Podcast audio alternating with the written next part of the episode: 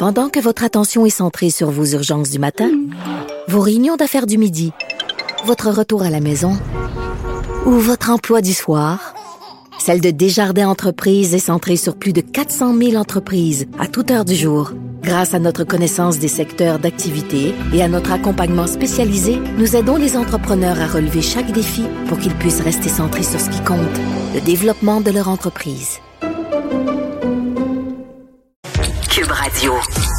Les rencontres de l'heure. Elsie Lefebvre et Marc-André Leclerc. La rencontre, Lefebvre, Leclerc. Salut à vous deux. Bonjour.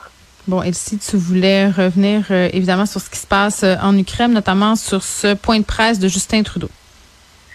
Oui, ben en fait, ce qui se passe en Ukraine, c'est vraiment euh, plus grand que ce qu'on aurait pu imaginer dans nos pires scénarios. Donc, euh, la Russie qui a envahi l'Ukraine et non pas seulement là, les deux provinces, les deux territoires euh, que Poutine a reconnus il y a quelques jours, mais donc là, on entre dans les villes et dans les secteurs névralgiques de, de l'Ukraine, donc à Kiev notamment. Euh, alors, on est en droit de se demander où euh, va s'arrêter euh, M. Poutine, où va s'arrêter la Russie. Et donc, là, il y a un front commun de l'OTAN. le Canada, effectivement, Justin Trudeau pris la parole plus tôt, M. Biden aussi mais on y va de sanctions économiques, donc principalement. Et euh, M. Poutine sait que l'OTAN, il n'y a pas d'appétit guerrier, donc il n'y a pas euh, d'armées qui iront au combat.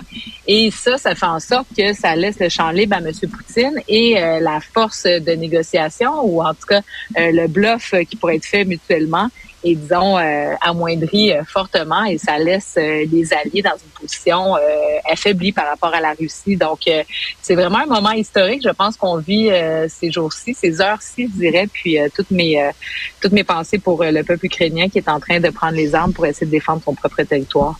Oui, puis je parlais avec une journaliste du Devoir, là, euh, Magdalene Boutros, qui disait qu'on avait entraîné des civils, notamment des femmes, à se battre euh, au couteau dans mm. les rues. Là. Donc, c'est là qu'on est. Puis moi, je, trouve ça absolument surréaliste. Euh, hier soir, j'étais devant mon écran en prise à l'insomnie, en proie à l'insomnie, pardon. et j'ai commencé à voir des images là, des attaques et des frappes. C'est assez surréaliste, Marc-André. Puis je disais en début d'émission que ça me rappelait beaucoup l'invasion du Koweït par l'Irak en 1990. C'est l'une des premières fois où on a pu suivre une guerre en direct à la télé. Il y a ce côté-là horrible à regarder parce que oui, il y a les médias traditionnels qui font une couverture, là, qui ont des journalistes sur le terrain. Mais ce qu'on peut voir sur les médias sociaux, notamment sur TikTok, là, quand même, euh, les ressortissants mm. ukrainiens qui sont quand même assez actifs, beaucoup de femmes ukrainiennes qui parlent de ce qui se passe en ce moment, euh, sur Twitter aussi, ça, ça change, euh, ça change vraiment notre vision des choses. Je je sais pas si c'est parce qu'on s'identifie plus, parce que ce sont des Européens, là, puis que ça nous touche plus, puis que c'est la première guerre, bon, peut-être de cette envergure-là depuis la deuxième guerre mondiale, mais il y a quelque chose là qui se passe qui nous touche profondément. Ah non, et les images, les images sont terribles. Oui, c'est Avant l'émission, je voyais encore des, des je voyais un, des, des parents, un père de famille qui disait ça à son à son enfant, mm. disait, quand t'es parent, tu dis ok là, tu sais, je veux dire, tu, tu vis, tu sais, puis l'Ukraine, bon, c'est pas un pays là, on n'a pas, euh, il y a beaucoup de, de, de, de gens d'origine ukrainienne au Canada. Euh, c'est pas un pays que beaucoup de Canadiens ont visité, mais tu dis, je veux dire, ça reste dans des imaginaires, c'est un pays européen, tu sais, c'est pas ben supposé d'être la guerre, tu sais. Et là, tu vois ces parents-là qui disent salut à leurs enfants. Tantôt, j'avais les larmes aux yeux devant mon écran, tu sais, en, deux réunions de travail, puis c'est comme OK, là, tu sais, c'est dire, ça, ça existe. Puis je pense que c'est le mm. fait, tu, dis, tu dis bien, Geneviève, c'est le fait que la, la, première guerre, la deuxième guerre, oui, il y a des images, mais on n'avait pas les, les, gens n'avaient pas une caméra au bout de leurs mains. Là, c'est vraiment euh, chaque petite action, chaque au revoir, euh, des gens qui essayent de fuir euh, la capitale Kiev, qui essaient de trouver un endroit. Mm. Et même les gens en Russie qui font des manifestations anti-guerre. Euh, dire, on, a accès à beaucoup plus d'informations qu'à cette époque-là, l'entretien. Puis Joe Biden, oui, puis on, là, moi, il y a bien des gens qui se demandent pourquoi le Canada euh, fait rien, pourquoi les États-Unis s'en mêleront pas. Le Joe Biden qui a dit tantôt qu'il enverrait pas de troupes à proprement dit en Ukraine, qu'il allait protéger chaque pouce du territoire euh, de l'OTAN, mais à proprement, tu sais, à date, euh, on, on, va regarder ça aller. C'est pas notre guerre. J'ai de la misère moi avec ça. Mm. Ben c'est mm. ça, mais on est comme pris dans une espèce, c'est ça, on est Monsieur Poutine, là, Vladimir Poutine, il a le beau jeu parce que justement, l'Ukraine aurait voulu devenir un membre de l'OTAN. Il n'est pas un membre de l'OTAN. Sauf que je pense que demain ou dans quelques jours, ça va être rendu notre guerre parce que il y a des pays qui sont proches de l'Ukraine. Tu sais, qu'on pense à la Pologne, la Slovaquie, l'Hongrie, euh, mm. l'Estonie, sont proches de l'Ukraine. Et euh, ce qu'on voit, c'est que Vladimir Poutine nous dit, ah, je vais, je vais seulement, je veux seulement m'occuper de deux régions dans l'Est. Non, non, il est en train d'attaquer la capitale qui est dans l'Ouest. Il, il, veut reprendre la URSS je veux dire, il est en train, il veut reprendre ce territoire-là. Euh, puis ça semble être ça, là, son, son, son, son plan de match à, long terme. Puis c'est là qu'il faut falloir qu'on se réveille un peu. Là. Là, euh, euh, Marc-André, bon, ça c'est le dossier ukrainien, puis évidemment on continue de suivre ça là, à la minute près.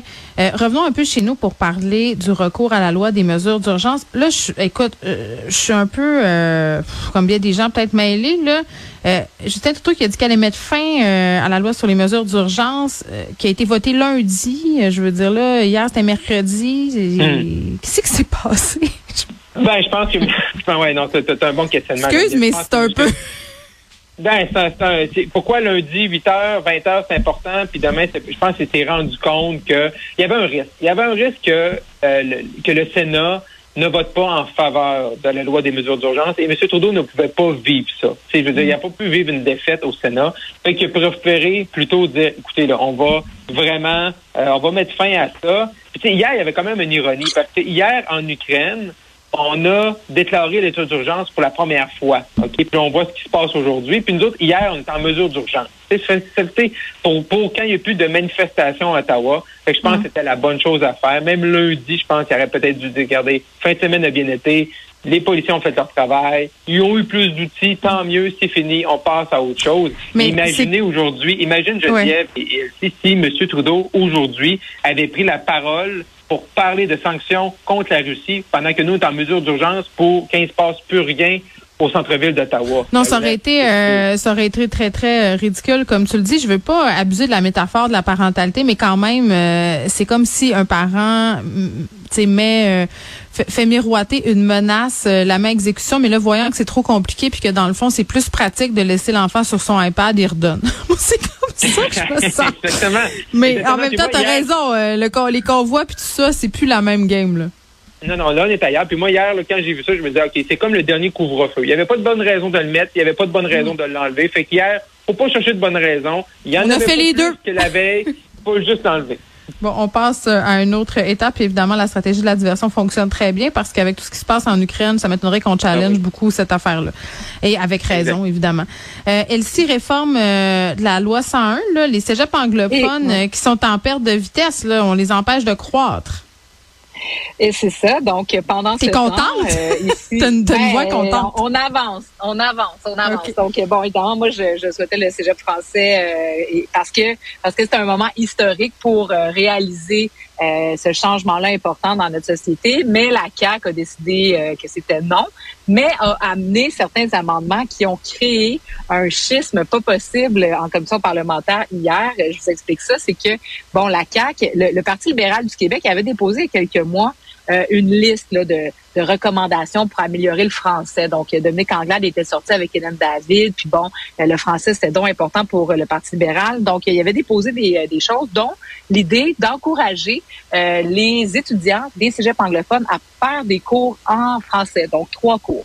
Alors, ni une ni deux, la CAQ a pris cette proposition et plutôt que d'encourager, ils ont décidé d'obliger donc, d'inscrire dans la nouvelle loi 96 le fait de faire trois cours en français. C'est pas trois cours de français, mais trois cours en français. Et là, les libéraux, euh, c'est arrivé vite. Et là, ils ont dit, ben là, pourquoi ça serait juste pour les, les allophones et les francophones? Ça serait bien d'ajouter les anglophones aussi, que eux aussi aient droit d'avoir les cours en français. Donc là, tout le monde a voté à l'unanimité. Bing, bing, boom, ça s'est fait. Puis ce matin, Dominique Anglade s'est rendu compte qu'elle avait voté pour un amendement qui allait durcir ultimement le projet de loi et donc rendre obligatoire l'obtention d'un diplôme d'études collégiales pour les étudiants et allophones et francophones des cégeps anglais, mais aussi anglophones. Et donc, aujourd'hui, elle déchire sa chemise et là, elle a annoncé, parce que la communauté, la communauté anglophone, évidemment, est dans tous ces États, en plus de l'amendement que la CAC a déposé qui gèle euh, les admissions pour euh, les futures années, euh, donc mhm. plafonne, c'est-à-dire que là, leur poids démographique va diminuer. Donc là, la communauté anglophone est dans tous ces États et Mme Anglade a été obligée ce matin d'annoncer qu'elle allait voter contre le projet de loi 96. Elle dit que là, c'est comme la loi 101 au cégep. Euh, je suis pas du tout d'accord avec son propos, ceci dit.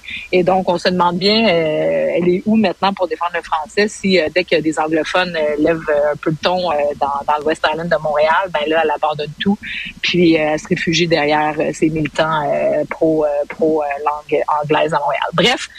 Alors, voilà les épisodes derniers de, de, ce projet de loi mm. de réforme de la loi 101. Marc-André? Ben, moi, moi, ce que je trouve quand même, d'essayer de, de limiter le nombre de places, bon, ça, c'est une chose. Je ne sais pas si on vraiment obligé d'aller là. Moi, ce que je trouve intéressant, c'est quand on dit, ben, dans votre, d'essayer de jouer sur la positive, c'est dans votre programme. Dans le corpus. Dans, le cursus, exactement. Mm-hmm. C'est ce mot que je cherchais, merci Geneviève. Dans le cursus, ben, vous allez avoir des cours de français. Fait que ça, ça va inciter les gens de façon euh, proactive, de façon positive à apprendre le français, que c'est important le français au Québec. Fait que ce genre de là, moi je pense que c'est là-dessus que le gouvernement doit euh, continuer à miser plutôt que d'aller sur la répression ou essayer de taper ses doigts, c'est vraiment dire, mm. regardez, ici au Québec, ça se passe en français, c'est notre langue, vous allez en avoir de besoin. C'est une richesse. C'est comme moi, je pense que pour tout le monde, le francophone, anglophone, euh, les gens qui parlent espagnol, moi, j'ai fait beaucoup de natation. J'avais des athlètes de différents pays qui parlaient trois, quatre langues. C'est une richesse. Peut-être d'aider, forcer un peu positivement ces gens-là à apprendre le français, c'est pas une mauvaise chose. Je reviens euh, un peu sur ce qui se passe euh, en Ukraine. Je viens de voir passer une publication de Vidéotron qui, un peu euh, comme il l'avait fait lorsqu'il y a eu ce tremblement de terre en Haïti, annonce qu'à partir d'aujourd'hui, ils suspendent les frais d'interurbain pour les appels du Canada vers l'Ukraine. Et ce, jusqu'au 31 mm. mars 2022, dans l'objectif de permettre aux clients de Vidéotron qui ont de la famille ou des proches en Ukraine mm. de communiquer avec ces gens-là sans se soucier des tarifs internationaux habituels je voulais saluer euh, ce geste-là quand même parce que c'est quand, pour de vrai, j'imagine, on, on parlait tantôt des images qui étaient venues nous chercher. Imagine quand tu as de la famille là-bas, quand tu connais des mm. gens euh, qui ont des enfants et tout ça, de pouvoir communiquer avec eux, ça n'a pas de prix. Et là, ce sera gratuit. Donc, euh, vraiment, bon, je, voulais saluer ce geste-là de Vidéotron, même si c'est une plaque corporative. je pense que ça valait la peine de le faire. Merci beaucoup à vous deux. On se reparle demain. À, demain.